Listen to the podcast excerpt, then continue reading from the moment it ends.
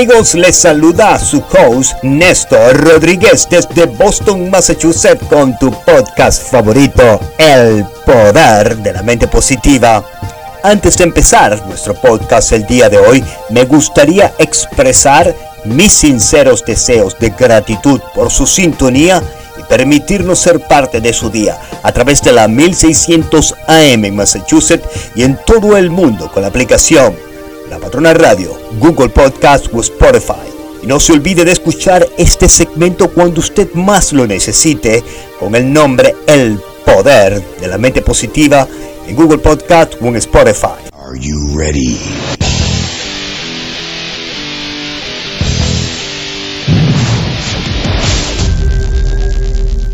El día de hoy me gustaría compartir con nuestra bella audiencia en Massachusetts y en todo el mundo un concepto muy claro. ¿Cómo se ve usted a sí mismo? De la manera en que usted se describa y se vea a sí mismo es imperativo para que usted pueda alcanzar el éxito. Cuando el Dios Todopoderoso, Creador de cielo y tierra, el mismo que sopló estrellas en el universo, el mismo que creó los océanos, los ríos y las grandes montañas, dijo, esto quedó muy bien. Pero cuando Dios terminó de formarlo a usted, pensó, este humano es una obra de arte. Usted tiene el potencial, está creado a imagen y semejanza de Dios mismo. Usted puede alcanzar todas sus metas siempre y cuando tenga una actitud mental positiva.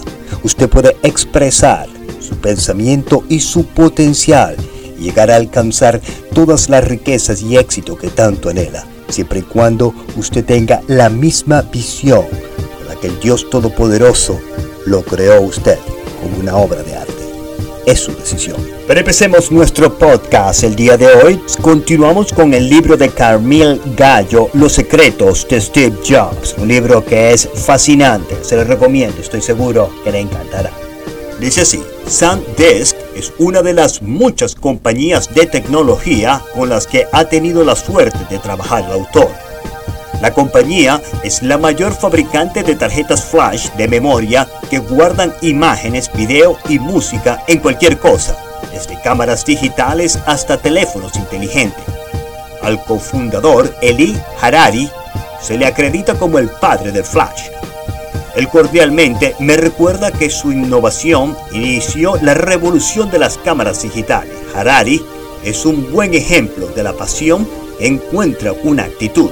Por eso, cuando un inmigrante israelí llegó a los Estados Unidos de Norteamérica con tan solo mil dólares en su bolsillo, pero obtuvo un PhD en ciencia de estado sólido en la prestigiosa Universidad de Princeton, donde estudió física y semiconductores, y de donde se fue a California a cambiar el mundo como tenía una pasión por inventar cosas, decidió canalizar en construir la próxima estupenda caña de pescar.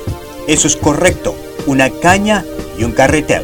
Pero cuidado, no cualquier carretel, sino el retactable definitivo. Decidió avanzar con esa idea, porque había leído que en los Estados Unidos era el hogar de 20 millones de pescadores. Harari, sin embargo, nunca había pescado tras varios intentos para inventar la nueva caña de pescar, la obsesión de Harari con la pesca no le estaba cayendo muy bien a su esposa y le regañó. La conversación fue algo así como esto. Ella le preguntó, ¿cuánta gente en este mundo sabe lo que tú sabes de física y de semiconductores? Él le respondió, tal vez 100 personas, contestó Harari. ¿Por qué no te concentras entonces en tu competencia? sugirió ella. Ella tenía razón, pensó Harari.